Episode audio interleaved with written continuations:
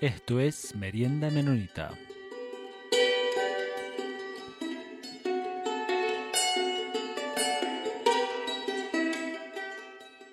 Bienvenidos y bienvenidas a todos y todas una vez más a Merienda Menonita. Yo soy Jonathan Minchala y estoy aquí con mi compañero Peter. Peter, ¿cómo estás? Hola Jonathan, saludos a todos y todas. Muchas gracias por estar aquí con nosotros de nuevo.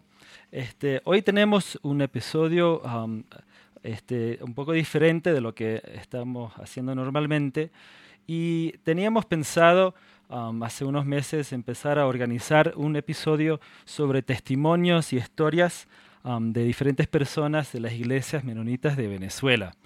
Y entonces, para, para, trabajar en eso, habíamos hablado con, con el pastor Erwin Mirabal en, en junio para, para, ver si él nos podía mandar algunas de estas historias. Entonces él mandó varias este, de videos, audios de, de, diferentes personas en las iglesias en Venezuela.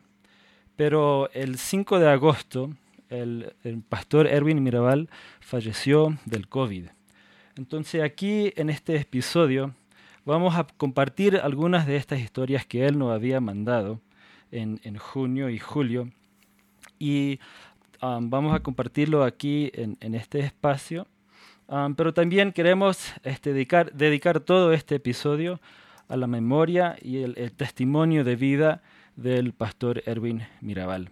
Entonces hemos invitado a, algunas, a varias personas para ayudarnos a contar esta historia. Para comenzar, quisiera agradecer a todos y todas nuestros invitados e invitadas. Algunos ya estuvieron antes con nosotros aquí en el programa de Merienda Menonita. Quisiera agradecer a Alex Lozano, a Carlos Moreno, a Oscar Herrera, a Pedro Stucky de la Iglesia Menonita de Colombia, también a David Boschart del Seminario Bíblico Menonita Nautista y también fue exministro de la Conferencia Menonita del Llano Central, a Linda Shelley de la Red Menonita de Misión, a Ricardo Esquivia de la Iglesia Menonita de Colombia y de Sembrando Paz. Gracias por su disponibilidad de poder participar en este episodio. Entonces, primero queremos empezar dando un poco de, la historia y contexto um, de las iglesias menonitas en Venezuela y cuál es su conexión con la Iglesia Menonita de Colombia, con la Red Menonita de, la Red Menonita de Misión y con la conferencia en Estados Unidos de Llanos Centrales. Entonces le vamos a pedir a, Pedro Stucky um, de, de, la Iglesia Menonita de Colombia si él nos podría comentar un poco de esto. Bueno, un saludo cordial. Eh, sí, por allá atrás, como en 1986, más o menos, eh, comenzamos desde aquí a organizar es lo que llamamos Seminario Anabautista Nacional y Seminario Anabautista Andino. Eh, nacional, claro, de, reuniendo a los anabautistas de Colombia y andino eh, queríamos reunir por lo menos a los de Venezuela con nosotros y eh, bueno, en ese momento no pudimos con Ecuador. Pero eh, más o menos en, el, en 1986 organizamos un andino, un seminario andino en un pueblito en Santander del Norte eh, llamado Salazar de las Palmas, con, eh, y invitamos a la, a la, la iglesia menonita de Venezuela. Tenía otro liderazgo en ese entonces y era otra situación. Eh, en ese entonces, Juan Driver estaba trabajando eh, en un manuscrito sobre que llegó a ser el libro de Contracorriente, eh, en, ensayos en eclesiología radical. Y él, él empezó a, él compartió allí esta, este manuscrito fue dándonos capítulos. Bueno, ahí vinieron los de Venezuela. Había un joven, yo creo como 18 o 19 años, que se llamaba Erwin Mirabal. Y él confiesa que eh, él estuvo ahí y no entendió ni papa, como decimos aquí en Colombia. No entendió nada. Pero él se llevó eh, las copias de, era en ese tiempo mimeógrafo, y eh, se llevó las copias y fue a, cuando regresó a Venezuela, pues empezó a releerlas y a, como que esa visión anautista empezó a calar profundo en él. Él eh, vivía en Isla Margarita, que es una isla eh, de más o menos al oriente de Venezuela, y allá, digamos, con base en eso, él y otras, como otras cuatro familias, organizaron una, una comunidad intencional. Entonces ellos trataron de vivir en comunidad y, eh, y seguir aprendiendo. Eh, bueno, hubo muchos eh, altibajos en la iglesia menonita de Venezuela. También la, la, comunidad intencional Isla Margarita se, como decimos, se reventó, pues después de varios años ya no, ya no siguió. Eh, la iglesia menonita de Venezuela prácticamente desapareció, pero Erwin y Aide seguían eh, con esta visión anabautista. Y a través de los años hemos tenido muchos eh, contactos con ellos a través de seminarios, a través de un proyecto con Mencoldes, y cosas así que nos ha, que hemos podido realizar juntos y eh, finalmente en estos últimos años pues hemos eh, tenido una claridad más o menos de eh, nuestra relación con la Iglesia Menonita de Venezuela. Eso es en breve la historia. Muchas gracias, Pedro. Ahora vamos a, seguir con esta otra parte. En junio, el pastor Erwin nos había mandado algunas historias, testimonios de diferentes hermanos y hermanas de iglesias en, en Venezuela. Entonces aquí vamos a compartir algunas de, de estos testimonios.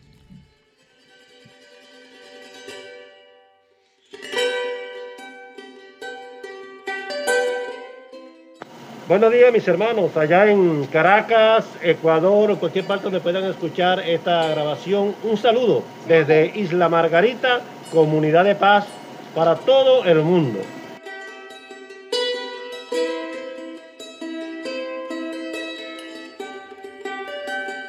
Este es el pastor Euclides Bausa de la comunidad menonita de Paz que está ubicado en Bahía Bolivariana y con unas hermanas de la congregación aquí compartan unos agradecimientos para la comunidad menonita global.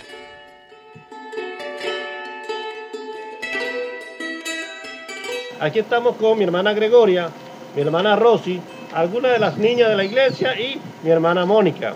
Todos nosotros aquí queremos agradecer a todo lo que es la comunidad internacional por habernos ayudado y siempre que nos han estado ayudando ante la situación de crisis que ha tenido Venezuela y ahora con esta pandemia también hemos recibido un gran aporte.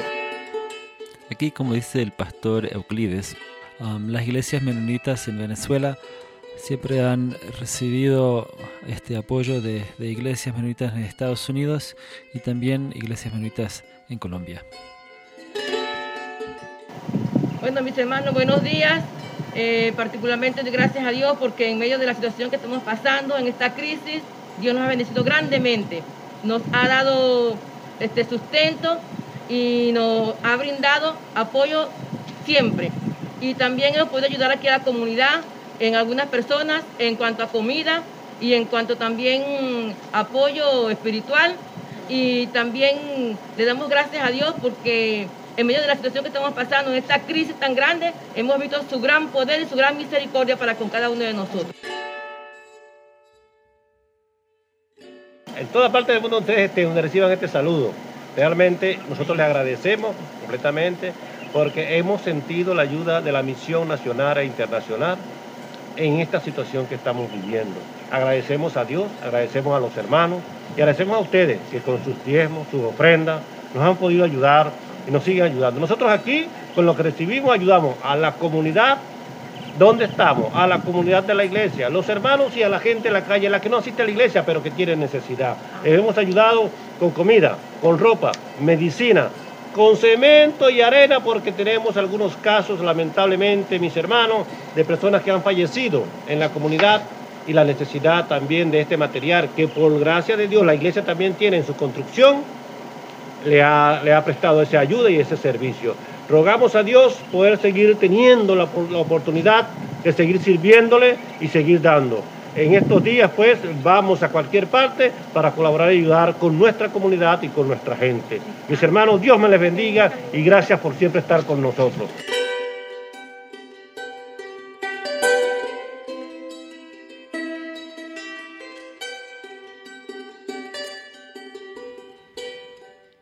Aquí otro testimonio que vamos a escuchar son de um, tres hermanas um, que apoyan este, a la iglesia menonita Comunidad del Camino en Isla Margarita y son las hermanas María Rodríguez, Celina Narváez y Aura Abreu.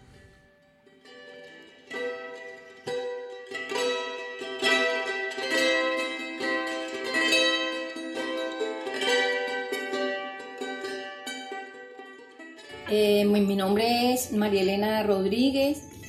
Eh, Mm, soy la pastora de, Iglesia Menonita, Comunidad Cristiana de Camino. Eh, para la gloria de Dios, quiero comentarle a mis amados hermanos de, que me puedan escuchar de que aquí hemos tenido un gran aprendizaje con esta pandemia. Hemos pasado momentos demasiado duros también, pero a la vez hemos vivido eh, muchas bendiciones del Señor que Él nos, nos ha dado. Eh, como cuando hay momentos que no tenemos por lo menos la luz, no tenemos eh, gas, el agua. Aquí María Elena comenta que siempre hay personas de la comunidad que dan la mano y que ayudan y que esto ha sido una oportunidad de aprendizaje para ellos de cómo vivir en comunidad. Esta pandemia nos ha enseñado a desarrollar nuestra mente más de que, de que la usemos más a menudo y que también dependamos más de nuestro Señor, porque, porque a veces eh, a uno como que se le olvida que Dios es real y cree que uno hace las cosas con nuestras propias fuerzas. Resulta que no es así. Todo esto es un aprendizaje para que nosotros podamos eh, depender de nuestro Dios y, pegarnos más a Él, clamar a Él, nos enseña a ser mejores vecinos, mejores hermanos, mejores abuelos, mejores padres. Bueno, muchas gracias y que Dios les bendiga. Buenas, hola, ¿cómo están hermanos? Dios les bendiga. Mi nombre es Celina Narváez.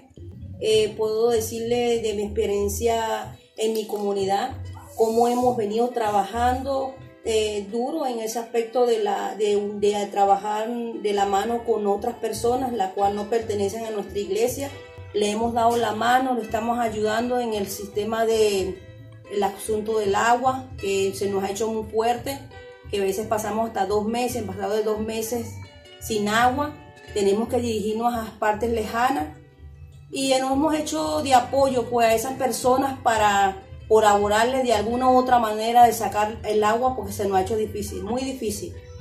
Otra de las situaciones que estamos viviendo también es con, en cuanto al gas. Tenemos más de dos meses sin gas y el sustento, la comida.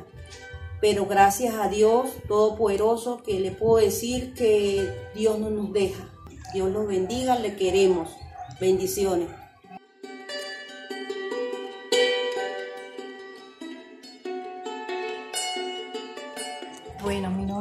Nombre es Aura Abreu.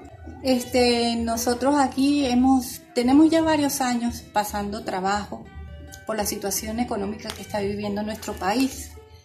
Hemos aprendido a hacer comidas de lo que uno menos imaginaba. Hemos eh, hecho cosas que impresionantemente antes no lo haríamos.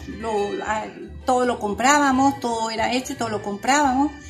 Pero hemos aprendido, el Señor nos ha enseñado a que tenemos que administrar bien nuestras cosas. Y esto nos ha enseñado también a que sigamos adelante. Yo sigo pidiéndole al Señor y confiando en el Señor de que Él nos va a ayudar. En el nombre de Dios todo eh, se puede hacer. Bueno, muchas gracias y hasta aquí es lo que le puedo decir.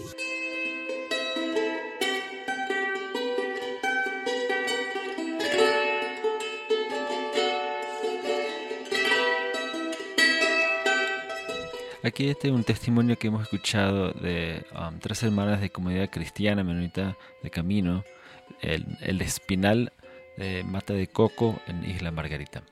Y este es uno de los testimonios que el hermano um, pastor Erwin Mirabal um, nos compartió. Y aquí le vamos a escuchar un poco de lo que Erwin también este, nos comentó sobre, sobre este testimonio. Hola, Peter. Bueno, la hermana María Rodríguez, que es la primera hermana que habló, pertenece ahí a la comunidad, es quien coordina pues la comunidad cristiana menonita de Camino.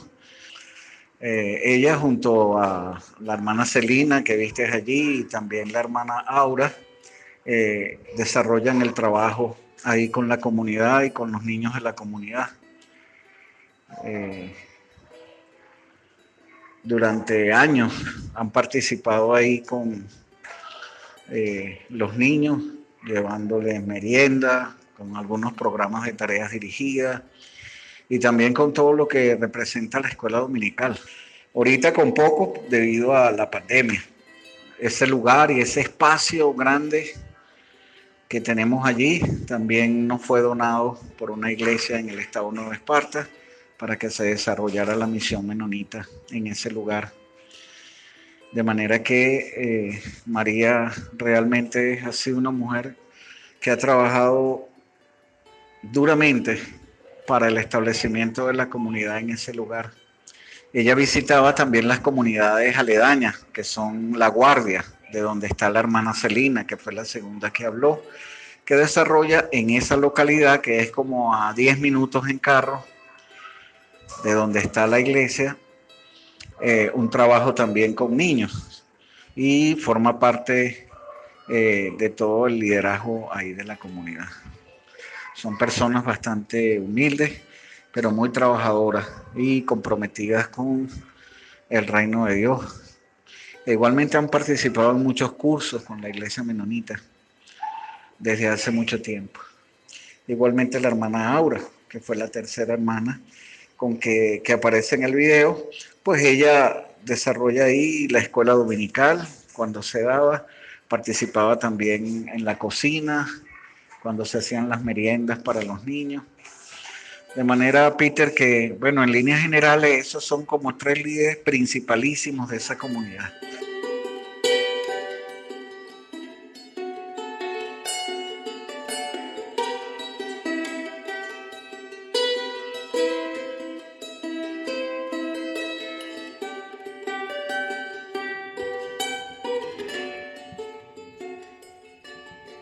Pastor Erwin también nos mandó un testimonio de un hermano um, ahí de Caracas, Filiberto García, donde él comparte una historia de cuando él experimentó el amor de Dios.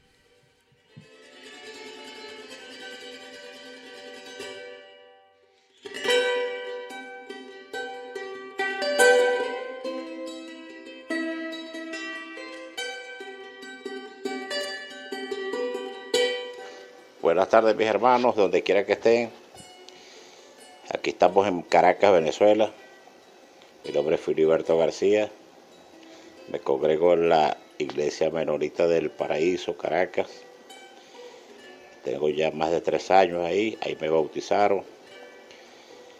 Como quien dice, sellé mi pacto con Dios por el bautismo de agua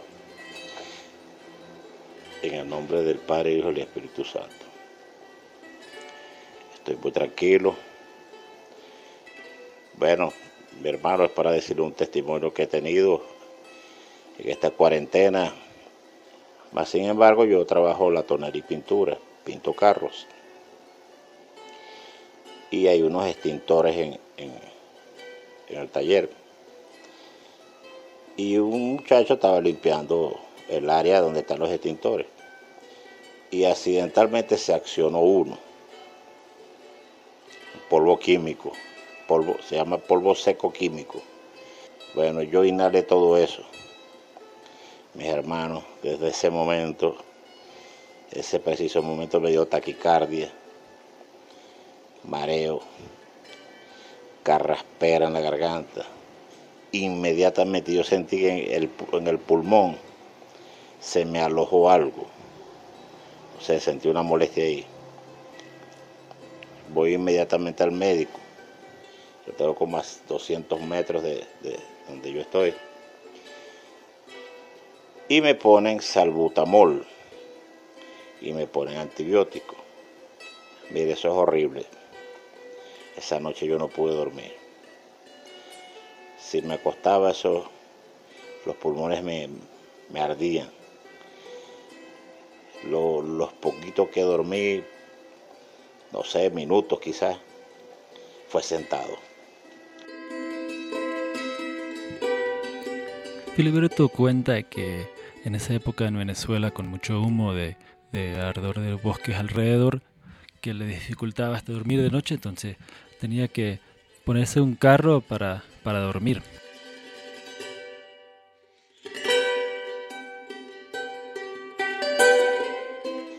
Si yo les puedo decir a ustedes que duré más de 15 días durmiendo en, un automóvil, durmiendo entre paréntesis, porque no dormía. Yo sentía que el mundo se me iba más de una noche yo pensé que no amanecía vivo. Y bueno, ¿cuál es el recurso de uno? Pedirle al Señor. Y empiezo a orar, y a orar y a suplicar, y a llorar. Yo nada más pensaba en mis hijos, en mis hermanos, mis hermanos de sangre y mis hermanos espirituales. Bueno, eso fue llora, llora, llora, y caía como, como una tranquilidad, una paz. Me llenaba una paz, me quedaba dormido profundamente, aún con, como estaba colapsado los pulmones, el Señor me llenaba de paz y dormía sentado dentro del automóvil dormía todo lo que me quedaba de noche, porque esas eran las 1, 2 de la mañana y yo estaba despierto, no podía respirar. Y amanecía el otro día descansado, relajado. En el día no tenía muchos problemas, el problema era en la noche. Pero así tuve yo más de 15 días, no sé, 20 días quizás. Bueno, en todo e-, ese, ese, ese drama, vamos a decirlo así fui a seis médicos, más de seis médicos, a seis sitios, no me querían recibir por el problema del coronavirus. Entonces tenía que hacerme una radiografía, no me las podían hacer, porque todos los equipos estaban eh, destinados a los enfermos que estaban en los, hospitales.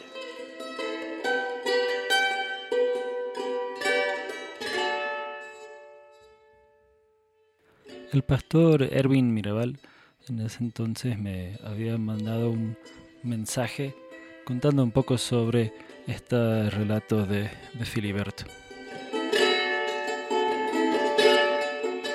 Hola Peter, ¿cómo estás? Te habla Erwin, espero se encuentre bien. Pues Filiberto es un hombre como de 61 años. Su familia en su totalidad emigró a Colombia él es natural de Maracaibo, pero tiene muchos años aquí en Caracas viviendo. Pues tiene tres años con nosotros, ha estado participando, es un miembro muy querido aquí en la comunidad. Y bueno, se dio toda esta adversidad de, de los pulmones de Filiberto y del químico que respiró. Pues los carros, los taxis a veces me llamaba a las 2 de la mañana o a las 6 de la mañana con la situación de la respiración, pero los taxis apenas escuchaban que eran cuestiones de respiración, muchos tomaban miedo, así que hasta para buscar un carro para trasladarlo al hospital era algo un poco complicado. Algunos amigos lo llevaron en ocasiones. Y mi hija Elena y su esposo también le, brindaron el apoyo. De manera que vemos cómo Dios ha intervenido en la vida de Filiberto en medio de una situación hospitalaria en Venezuela muy dramática, donde las personas realmente mueren porque no hay absolutamente nada, no hay insumos y, y tampoco son atendidos, sencillamente. Ese es el testimonio que uno recoge de las diferentes personas que participan en esta comunidad, pero que también uno recoge de la calle. Eh, hace en el 2000, 2018, Pedro Stucky de la iglesia de Antioquillo de Colombia nos visitó y entonces hubo unos bautismos y en esos bautismos estaba Filiberto. Pues yo realmente doy muchas gracias a Dios por su vida y también veo esa intervención de Dios en su vida. Bueno, eh, Peter, si necesitas conocer alguna otra cosa o eso, avísame puedes enviar la pregunta y, y la respondemos. Muchas gracias por estar pendiente de nosotros y bendiciones.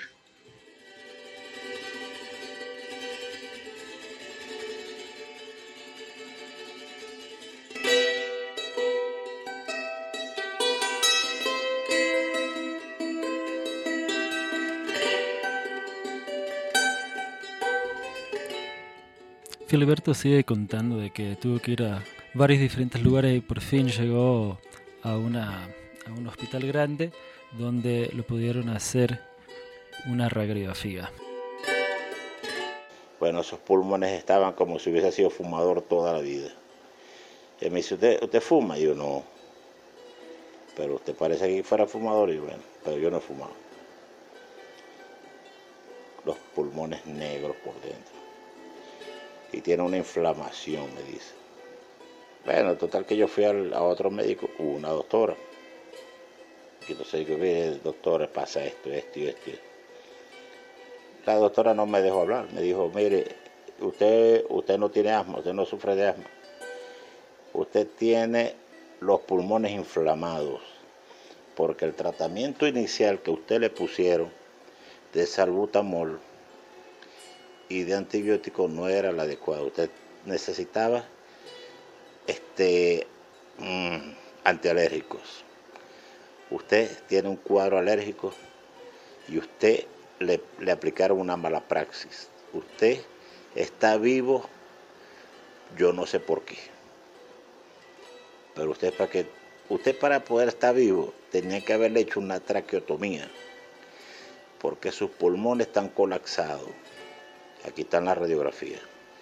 Sus bronquios están colapsados. Su tráquea está colapsada. La glotis, bueno, me empezó a nombrar cuestiones que solo ellos lo entienden. Bueno, a usted hay que empezar ahorita desde cero, como si tú se, se acabase de intoxicar. Pero eso me trató como si hubiese sido su papá. Y bueno, y total que ella me empezó a, a tratar, y a, razón de cuatro o cinco días ya yo empecé a ver el cambio. El cambio. Aparte de eso, tomaba mis, cocimientos de rama, de, de, cúrcuma, jengibre, y esas cosas que ayudan, limón, para fortalecer el sistema inmunológico. Y eso me ha servido. Ahora duermo plácidamente, gracias a Dios, yo le doy gracias a Dios Mire, yo no, yo no sé, en verdad que, que, que el amor a Dios y el amor de Dios hacia uno, eso es enorme.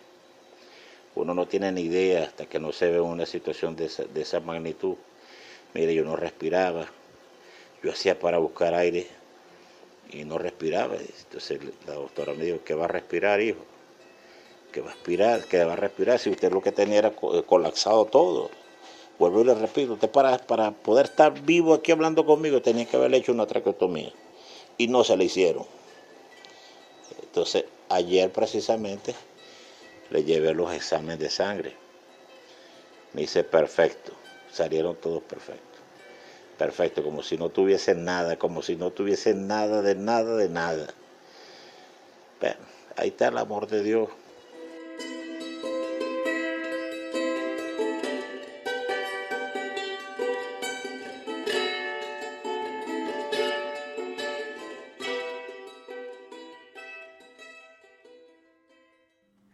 Queremos abrir un espacio a nuestros invitados, invitadas y quisiera dar paso primero a Linda Shelley. Linda, bienvenida. Gracias, es un placer. En el año 2013, con la invitación de Erin Mirabal y el Comité de Misiones de IMCO, hicimos una visita en conjunto a Venezuela con participación de IMCO, la Conferencia Regional Central Plains o Llanos Centrales de Iglesia de Estados Unidos y la Red Menonita de Misión. En 2014, en respuesta a una invitación del Comité de Misiones, formamos la Consociedad Venezuela y hemos estado colaborando juntos desde esta fecha. Actualmente, Holly Blaster Yoder coordina la participación de Central Plains ella participó en una de las primeras visitas y escribió de parte de la conferencia. Nos ha inspirado el testimonio de Erwin de encontrarse con la teología anabautista cuando era joven a través de las enseñanzas de Juan Driver y luego regresar a estas enseñanzas años después y abrazarlas como el camino de Jesús, un camino de paz y salvación que él quería compartir con otras personas. Vía Erwin como un tipo de apóstol Pablo. Si Pablo hubiera tenido apoyo de una familia solidaria, partiera su ministerio. Viajando entre grupos de creyentes, enseñando, animando a la gente, fortaleciendo sus lazos empoderándolos a ellos para el ministerio de compasión y servicio en sus comunidades. En el nombre de Llanos Centrales, Central Plains, estamos agradecidos por el ejemplo de fidelidad que ha tenido la Iglesia venezolana bajo el liderazgo de Erwin. Compartimos su dolor por la pérdida de este maestro y hermano y continuaremos orando por las iglesias y por la familia de Erwin. Deseamos escuchar también de David Boschart. Él ahora es presidente del Seminario Bíblico Bautista Menonita. En su rol anterior con Central Plains visitó Venezuela tres veces. Gracias, Linda. Al no más conocer a hermano Erwin, él quería que yo supiera como one driver. Lo había influenciado en, en su juventud. Me mostró su copia original del libro de Driver, Comunidad y Compromiso, que llevaba consigo en su Biblia.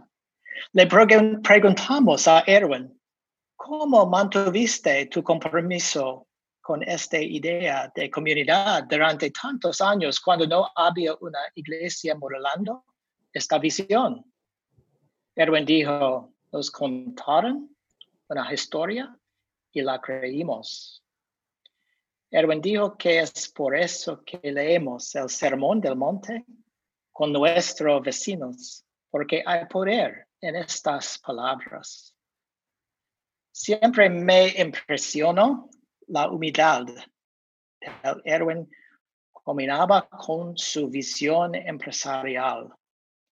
Esta combinación de dones no es común y ha sido un factor clave en el crecimiento asombroso en la producción de masa y café molido, los juegos cooperativos para de paz y lo más importante, el programa del seminario. Siempre me impresionó la forma en que Erwin modeló el liderazgo humilde y el servicio y el respeto, obvio que todos y todas en la iglesia le tenían a él, y la forma en que escuchaban atentamente cuando él hablaba. Vi a Erwin por última vez en 2018. Durante este viaje escuchamos los testimonios de personas cuyas vidas han sido transformadas a, a través del testimonio de las iglesias menonitas venezolanas. Uno podía sentir el poder del amor de Dios, atrayendo a la gente a la esperanza que la iglesia estaba ofreciendo. Y participamos en varios bautismos incluyendo a su hijo, hijo y a su yerno. Cuando nos fuimos, no sabía cuándo sería posible viajar otra vez y ver a Erwin de nuevo. Así que ahora sé que nuestra reunión tendrá que esperar la resurrección. Pero como hermanos en el Señor, Compartimos una esperanza común en la resurrección a una nueva vida en Jesucristo. Estoy muy agradecido de haber podido acompañar a mi hermano Erwin, aunque fuera durante un tiempo corto. Ahora quisiera dar eh, paso a Carlos Moreno. Él es el actual coordinador del Comité de Misiones de la Iglesia Menonita de Colombia. Carlos, bienvenido. Tienes la palabra. Muy bien, muchas gracias. Un saludo a nuestros hermanos y hermanas. Solo quisiera añadir eh, algo que siempre me gustó de nuestro hermano Erwin en las veces que estuvimos allí en Venezuela y también las oportunidades en que él pudo venir a Colombia, eh, su manera respetuosa para decir las cosas, para compartir, para expresar su manera de sentir, siempre me gustó esa manera de hacer las cosas. Me gustó también su manera sencilla de ser, eh, su manera eh, amorosa y tierna para con su comunidad, para con su familia, para con todas las personas que estaban cerca a él. Eh, me gustó también su trabajo que realizaba eh, con los niños, la gran experiencia que junto con su esposa lograron hacer, no solamente en Colombia, porque ellos vinieron a Colombia y estuvieron trabajando toda la parte de juegos cooperativos por la paz, sino también el trabajo que ellos pudieron hacer con muchas escuelas allí, allí en Venezuela. Me llamó también mucho eh, el amor que tenía Erwin por sus hermanos venezolanos.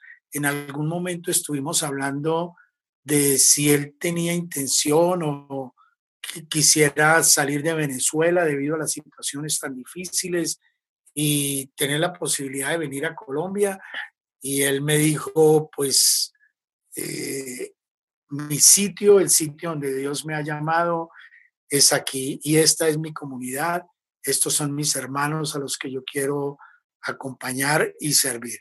Y ese fue el trabajo que él hizo como, como un creyente en Jesús, como un hermano, como alguien que ha asumido este reto de ser anabautista, que tiene que ver el discurso con la práctica. Y creo que en Erwin siempre vimos esa parte. Eh, en los últimos días, yo le mandaba algunos correitos preguntándole que cómo iban las cosas y todo eso, y me respondía que iba bien. En algún momento me comentó de estar ocho horas acostado boca abajo, para él era muy difícil, pero en los últimos días lo vi bastante recuperado. Para mí fue muy duro eh, y no sé, pero su, su partida, no esperábamos eso. Que el Señor siga guardando y bendiciéndolo a su familia, a sus hijos. Y bueno, un día esto nos volvemos a encontrar. Gracias. Muchas gracias, Carlos. Y ahora vamos a, a seguir con nuestro hermano Ricardo Esquivia, por favor. Gracias, un saludo para todos y todas. Gracias por darme la oportunidad de dialogar un poco sobre la vida de mi hermano y amigo Edwin Mirabal. Yo tuve la oportunidad de conocer a Edwin tal vez hace unos 25 años en ese intercambio que se abrió entre la Iglesia Menonita de Colombia y la Iglesia Menonita de, de Venezuela y teníamos talleres precisamente cuando comenzó los juegos cooperativos. A partir de eso, pues era el trabajo que hacíamos allá, en la Margarita.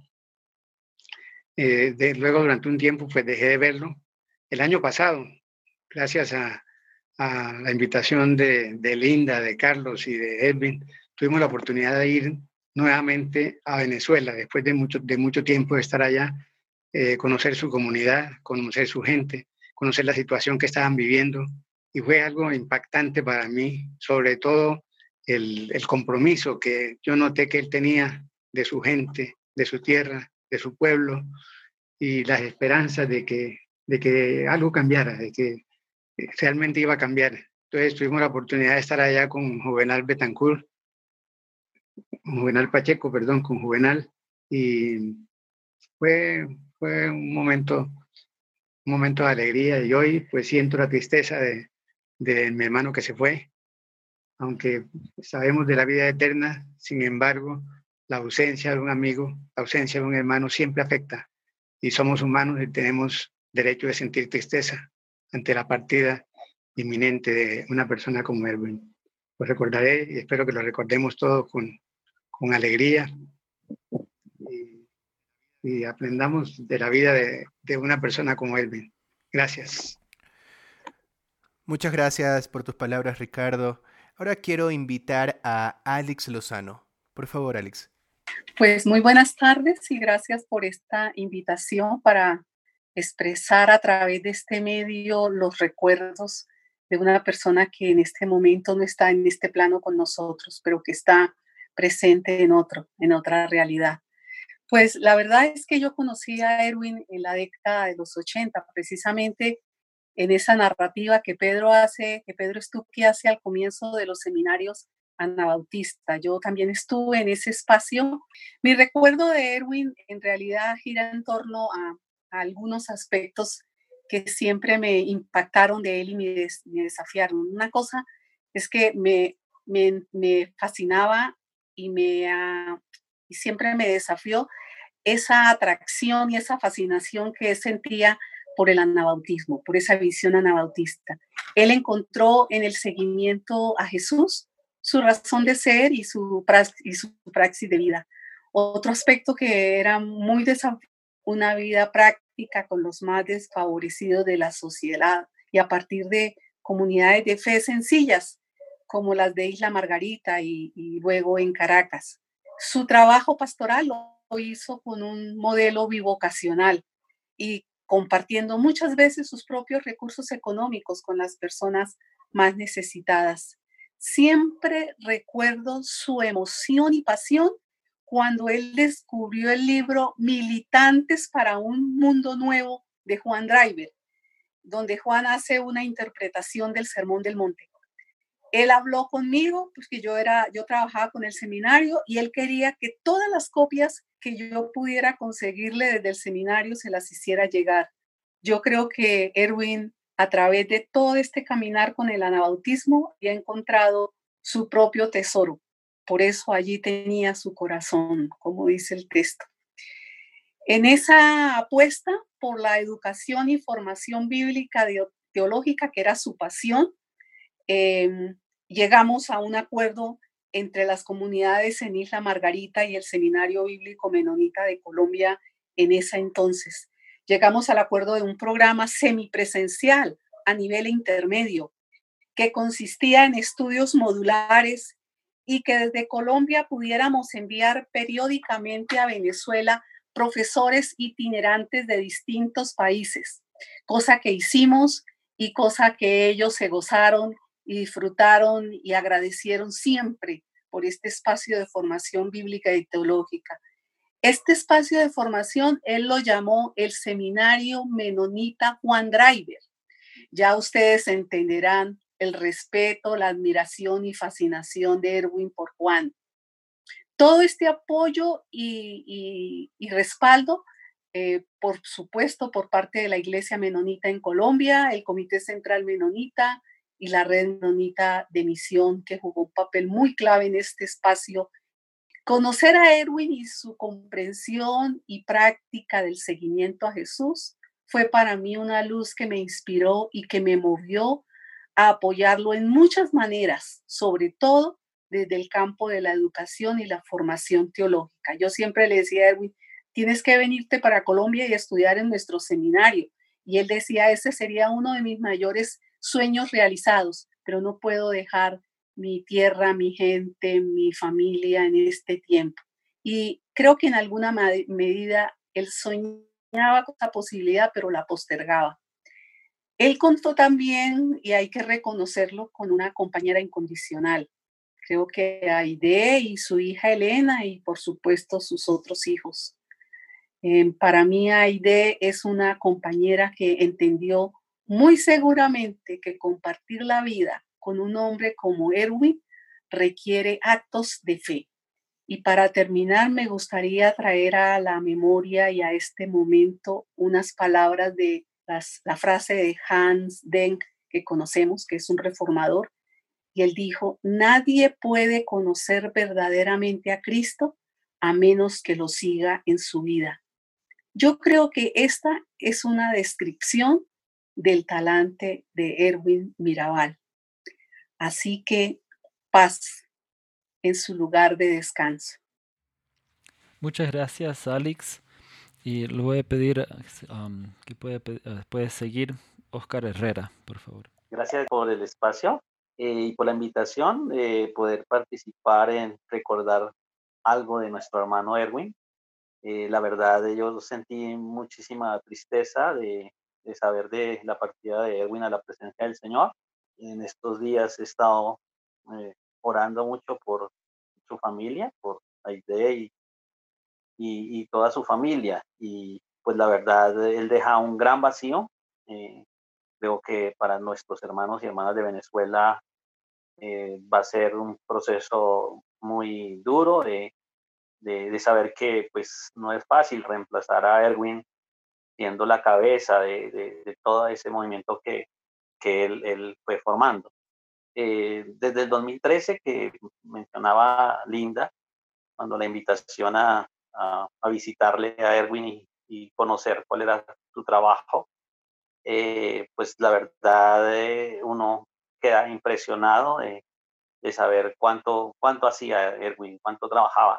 Y pues, ¿qué hizo Erwin? Amar a su prójimo y amando a la comunidad eh, de los más necesitados entre ellos, sirviéndole como al Señor a esa comunidad, entregando su vida y sacrificando muchas cosas pensando en que había gente que necesitaba. Y también, pues, él, compartió con el pastor Pedro su sueño de restaurar la iglesia menonita en Venezuela, después de esa crisis que tuvo la iglesia allá y que se dividió y se separó, es cuando él va a Isla Margarita y contaba que el pastor Héctor de la iglesia Manantial de Vida le dio todo su respaldo y apoyo para él comenzar allá ese trabajo de teología y de, de, formación eh, en teología anabautista eh, en medio de las iglesias que estaban allá. Eh, Erwin realmente pues es un ejemplo de, de, liderazgo y de humildad en, en todo su liderazgo, ¿sí? reflejando el amor de, Dios y queriendo formar una verdadera familia, Edwin estaba convencido de las palabras de Jesús. Nadie tiene mayor amor que este, y es que ponga su vida por sus amigos. Y él siguió ese ejemplo de Jesús, entregó su vida por muchos. Él estaba convencido que la teología anabautista menonita era pertinente para el momento histórico de crisis en Venezuela y en medio de la violencia que, que se empezó en este tiempo de crisis de ese país. Él creía que siguiendo a Jesús y obedeciendo el formar una nueva comunidad y formar una nueva familia y hacer discípulos era su misión. y se ganó todo el respeto y el amor de, de la comunidad que le sirvió, tanto en Isla Margarita como en Tierra Firme. Eh, los ministerios que él desarrollaba en su, congregación dejan ver todo el, interés y el amor que él tenía por la gente. Eh, darle la mano al prójimo es uno de los ministerios que me impactó muchísimo de ver que, que él realmente tenía mucho amor por, por las personas de habitantes de calle, así lo llamaba él, eh, dándoles el alimento, repartiendo el café, las arepas, Y invitándolos a la iglesia y compartiendo el alimento también con ellos en la iglesia. Eso es algo que, que pues realmente a uno lo quebranta cuando uno ve cómo él iba y buscaba, siendo como pescador de hombres, iba a buscar a las personas allá en la calle donde se encontraba. También el apoyo con, que tuvo en todo momento Erwin con AIDE en el Ministerio de Lectoescritura, apoyar a niños que tenían dificultades eh, en las enseñanzas de, los primeros años y, de atención, de dificultades de atención y, cómo eh, ellos se convirtieron como en un modelo de enseñanza. Se nota el amor y la entrega que ellos tenían también con estos niños. Y obviamente lo del seminario era súper importante para él. Eh, me asombraba ver que Mm, existían muchos grupos de jóvenes estudiando en seminario, tanto en Isla Margarita como en Tierra Firme. Eh, muchos eh, se reunían, apartaban varios días de la semana para, para esos encuentros. Y pues quiero solamente mm, recordar que para él la mesa compartida, que fue de, las últimas cosas que, que, que nos habló, él consideraba que sentarse a la mesa como lo hizo Jesús con sus discípulos, era realmente una bendición y era como un privilegio y un milagro delante del Señor. Entonces esa mesa compartida con los habitantes de calle, comiendo juntos, para él eso era un gozo y una celebración y, y en la iglesia lo, lo vivieron. Por último, pues yo creo la, la última frase que quiero compartirles es, es esta que me dice que me dice de que él dijo antes de, antes de, de su partida en, la clínica, dijo, dile a los hermanos que les amo entrañablemente. Y creo que ese amor lo expresó en todo lo que hacía. Muchas gracias, hermano. Dios les bendiga. Muchas gracias, Oscar, por ese testimonio. Ahora quisiera darle paso a Pedro Stucky, por favor. Yo, yo estuve allá eh, tal vez en, en octubre o noviembre del año pasado. Y me parece que también en marzo aprovechamos para hacer pequeños seminarios, eh, dar pequeños seminarios y, él reunía diferentes iglesias, personas de diferentes congregaciones, puede ser eh, eh, unas 10, eh, 9, 10 con eh, denominaciones o grupos diferentes. Em, dábamos el seminario, la gente muy juiciosa en asistir y, y, el, y bueno, también estábamos ahí en, en la iglesia del paraíso. Eh, una de las últimas, no la última vez, pero una de las veces que fui, eh, hubo bautismos. Entonces bautizamos a dos personas en una, una de esas eh, pequeñísimas piscinas de, de plástico donde se inflan y entonces los candidatos se paraban ahí en, en, esa piscinita. Y también después del culto, tenían un, un almuerzo comunitario eh, bastante, eh, bueno, bastante apreciado, porque la mayoría de la gente que, que asistía a la iglesia, no todos, pero la mayoría era gente de extracción muy humilde, incluso de, de pues de, de trabajos de pronto de la calle o cosas así, ¿no? Entonces, eh, también fuimos a un, un hospital donde ellos llevaban, eh, esto lo, lo, hacían las hermanas, llevaban eh, em, refrigerios porque los, los familiares de los pacientes, eh, bueno, ellos no, no tenían, tenían que estar pendiente del paciente, pero no tenían eh, comer. Entonces eh, se llevaba alimentos para ellos, se compartían de una forma muy amorosa. También estuve en salones de clase con, con lo que ya han mencionado, los juegos cooperativos con AIDE y eh, también eh, fuimos a repartir comidas en la calle en una ocasión. Entonces había eh, esa visión de ministerio y servicio, además de la construcción de una comunidad de fe y de amor. Muchas gracias, Pedro. Um, y ahora queremos um, terminar con la hermana Linda Shelley. Gracias.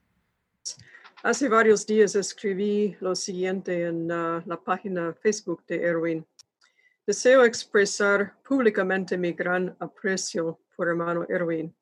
Visitando con la Consocial Venezuela, con hermanos y hermanas de Colombia y de Central Plains, pudimos apreciar su manera de relacionarse con la gente y de no solamente enseñar teología anabautista, sino también vivirla. Estuvimos muy animados al ver a tantas personas interesadas en estudiar y poner en práctica las lecciones aprendidas.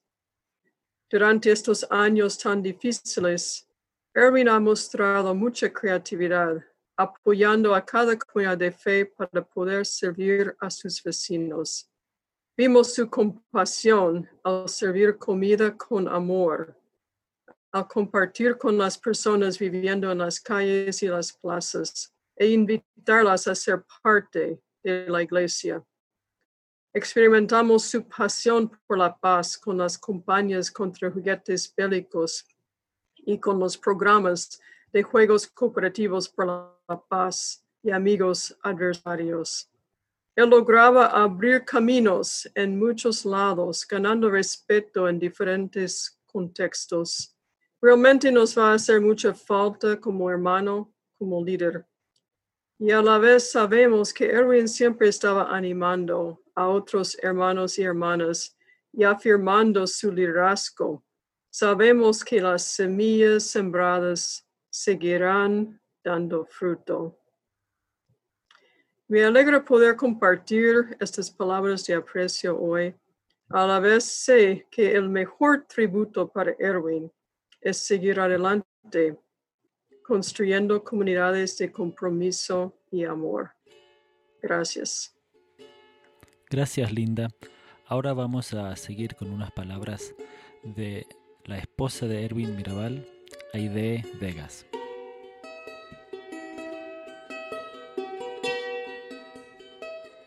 Mi nombre es Aide Vegas, pertenezco a la comunidad cristiana menonita del Paraíso ubicada en Caracas.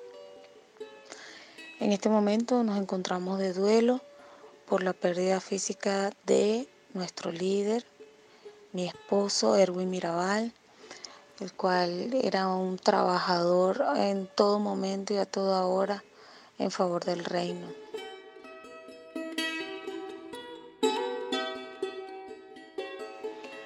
En este momento, a pesar del duelo, estamos aprovechando el tiempo de eh, darle mantenimiento al local, darle mantenimiento para estar preparados para cuando ya aquí permitan las reuniones, entonces poder recibir a la gente y poder estar listos para continuar el legado de Erwin, que eso fue su pasión, eso fue su compromiso, eso fue su convicción y por lo tanto también es la nuestra. Él nos ha enseñado cómo hacerlo y nosotros debemos continuar. También estoy esperando el inicio de clases para continuar con los talleres de convivencia pacífica con los niños. Te cuento que en la última jornada trabajamos con cerca de, de 2.500 niños entre niños y adultos. Y pudimos hacer un buen acercamiento, tanto que la Secretaría Distrital de Educación del municipio Libertador aquí en Caracas nos abrió las puertas de todas sus escuelas porque estaban interesados en el trabajo de los talleres con los niños. Debido a la gran violencia que se encuentra en las escuelas, aquí estamos, a pesar del dolor, firmes y dignos, como diría mi esposo, y a continuar listos, listos para continuar, a pesar del dolor, pero así nos enseñó Jesús. Y bueno, les pido oraciones por el trabajo aquí en Venezuela, para que pueda continuar y podamos seguir ayudando a muchas personas, pero también oro por ustedes para que continúen su trabajo con valentía, con dignidad, haciendo presencia en los lugares recónditos en donde no hay esperanza. Les abrazo, les bendigo y le doy muchas gracias a la Iglesia Menonita por todo el apoyo que hemos recibido, a la red de misiones, de, a la red mundial de misiones.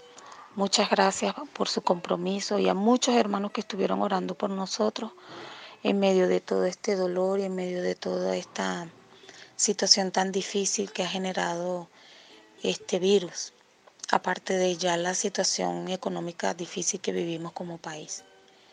Pero son tiempos en donde la iglesia debe deslumbrar, debe lucir. Es una gran oportunidad para servir. Muchas gracias a nuestros invitados e invitadas. Y por último, quisiéramos terminar con un testimonio de la hija de Erwin, Elena.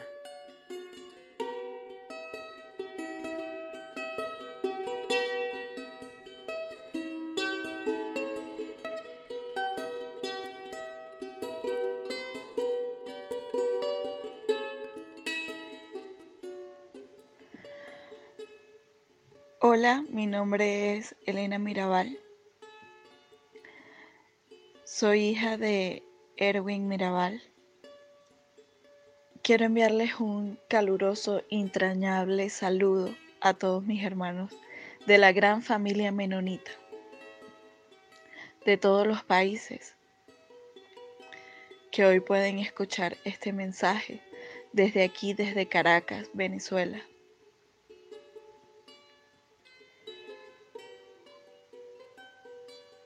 Quiero contarles algunas maravillosas anécdotas que el Señor Jesús nos ha permitido vivir con esa gran persona, con ese discípulo e hijo de Dios. Hoy puedo decirles que hemos experimentado la misericordia de Dios en nuestras vidas en medio de una terrible pérdida y dolor. Atravesamos esta pandemia que sabemos que es a nivel mundial, pero nunca nos imaginamos que íbamos a sufrir esta pérdida.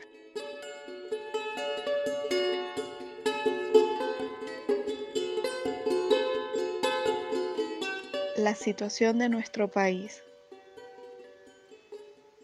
a nivel de salud y a nivel de muchas cosas que hoy no vienen al caso es crítico.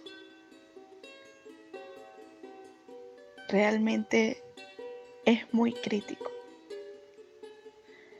Pues cuando se presentó su insuficiencia respiratoria, luego de tener algunos momentos de fiebre, de tos y de asma, pues decidimos ir a algún centro hospitalario para que lo atendieran. Recorrimos como nueve clínicas, centros privados, donde no quisieron atenderlo, que no habían unidades de terapia intensivas o terapias especiales, Pues para mí fue una situación muy difícil tenerlo en el carro y que no lo aceptaran en ningún centro. Orábamos al Señor cada momento que íbamos a entrar a un centro. Él siempre me decía, hija, vive Jesús, Jesús vive.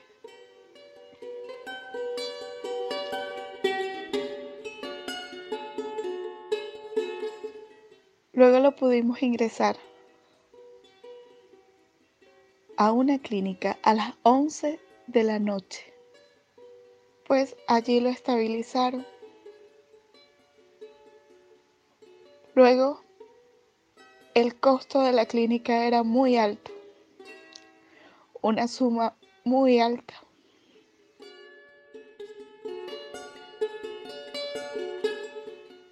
Cuando me tocó hablar con la doctora. No le habían realizado la prueba de COVID porque en este país solo hay un solo laboratorio quien realiza las pruebas. Las clínicas privadas tienen que reportar el paciente que requiere de la prueba y cuando ellos quieren es que van a realizar la prueba. Pero me dijo que solo ver la radiografía y sus pulmones ya decía que él tenía una infección por COVID. Tengo que subirlo a la unidad de terapia intensiva y entubarlo, porque él requiere de respiración mecánica para que sus pulmones puedan desinflamarse. Me dijo, voy a hacer todo lo posible, pero quiero que sepas que este caso es muy difícil, pues su sinceridad me dejó muy fría en el momento.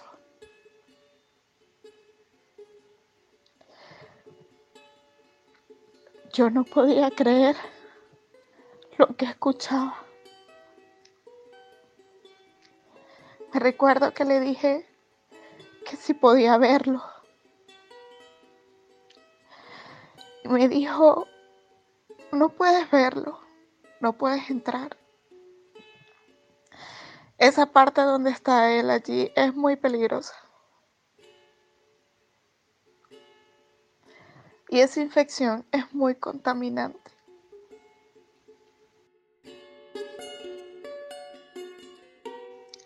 Salí a hablar con mis hermanos que estaban afuera y avisarle a su esposa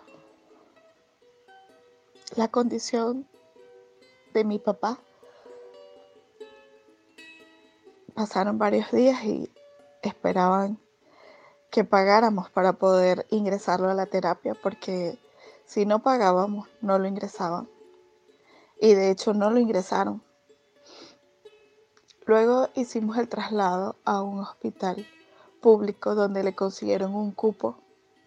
En el sitio donde lo dejamos había muchísima gente y muy poco personal de salud, porque algunos han enfermado y otros han renunciado porque no se quieren arriesgar.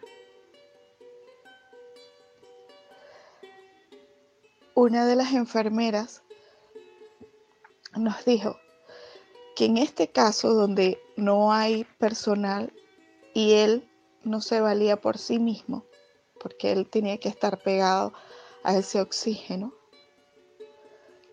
alguno de la familia tenía que quedarse allí con él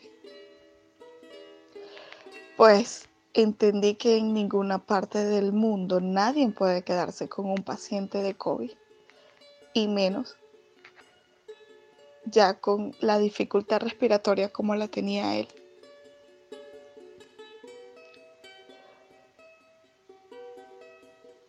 Pues esa noche también pues nos tocó decidir en familia afuera de ese hospital quién iba a quedar con él.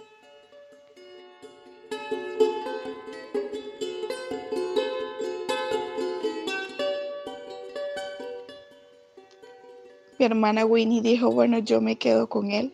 Mi hermana Winnie es enfermera. Y su esposa dijo, no, no, Win, yo me voy a quedar con él. La enfermera dijo, el que entra con el paciente no sale más. Tiene que haber otro que se dedique a traerle todo. Porque aquí no hay nada, no dan comida, no hay agua. Había que llevarle todo. Todo es hasta su kit de aseo personal, todo. Pues fueron, fueron dos semanas de mucho trabajo,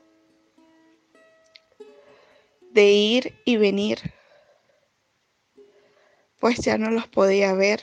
Aide tampoco la podía ver, que era su esposa, quien quedó con él. Pues me quedó el consuelo de que él iba a estar atendido por ella. Dios le dio ese privilegio. de no morir solo en ese hospital, sino que, la, que Dios permitió que ella estuviera allí, cuidándole, atendiéndole. Algo que me llamó mucho la atención y que es muy típico de él es que las aromáticas calientes que se le llevaron, él compartía con los que estaban en la sala. Su esposa siempre preparaba unos vasitos y muchas veces tenía que dárselo a los pacientes. Mi papá tenía 54 años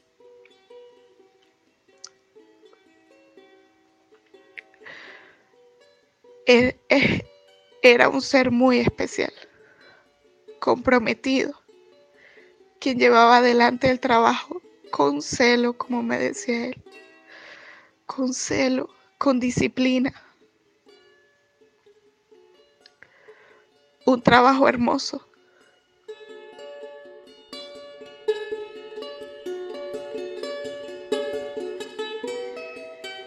Ya estando en el hospital, también quisiera compartir con ustedes que me envió algunos mensajes. Y uno de ellos dice, el aprendizaje es grande.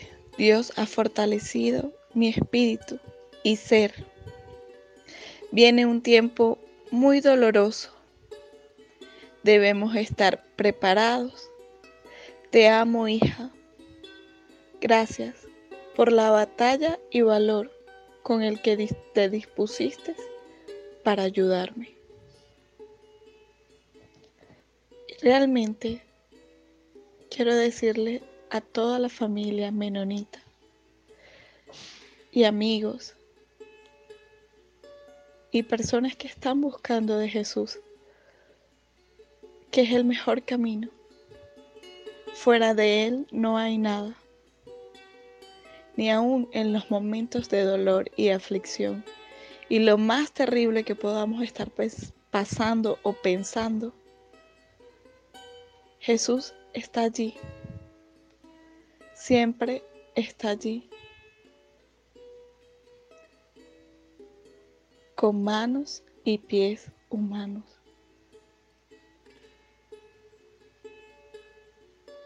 Gracias por escucharme. Gracias por sus oraciones. Solo me queda decir gracias y que el Señor los continúe bendiciendo.